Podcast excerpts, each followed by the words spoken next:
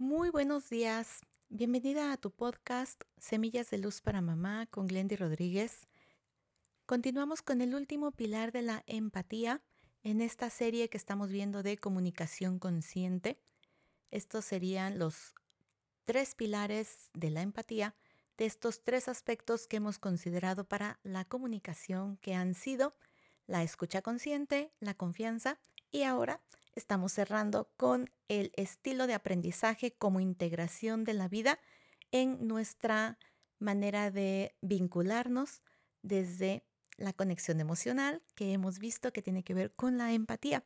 Y aquí hablamos de esos estilos que cada uno de nosotros tenemos, que son visual, auditivo y kinestésico, y que eventualmente es posible que todos tengamos un poquito de cada uno, sin embargo siempre va a existir uno que es como el primario.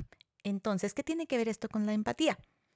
Bueno, si nosotros somos visuales, pues vamos a estar mucho más enfocados al tema de las imágenes. Si somos auditivos, pues nos va a mm, gustar, vamos a tener preferencia por todo aquello que entra por nuestro oído, la música, la lectura, etc.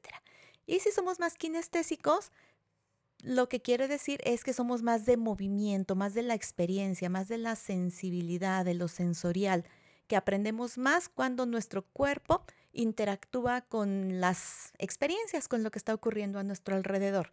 Entonces, si nosotros queremos ser empáticos y no conocemos si nuestro hijo es visual, auditivo o kinestésico, quizá estemos empleando un estilo de aprendizaje inadecuado para nuestro hijo.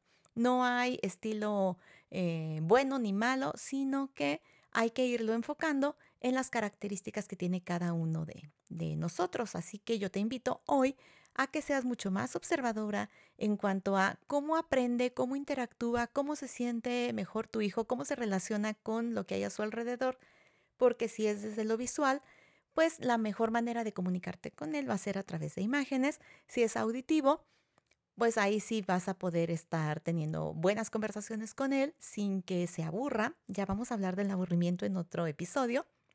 Y por supuesto que si es más de movimiento y tú te pones a conversar con él o solo le presentas imágenes, pues a lo mejor no empatizan igual. Así que tarea de hoy, observa cuál es el estilo de aprendizaje de tu hijo y empieza a implementarlo paulatinamente y me cuentas los resultados. Porque como sabes, juntas hacemos una experiencia de armonía en tu familia.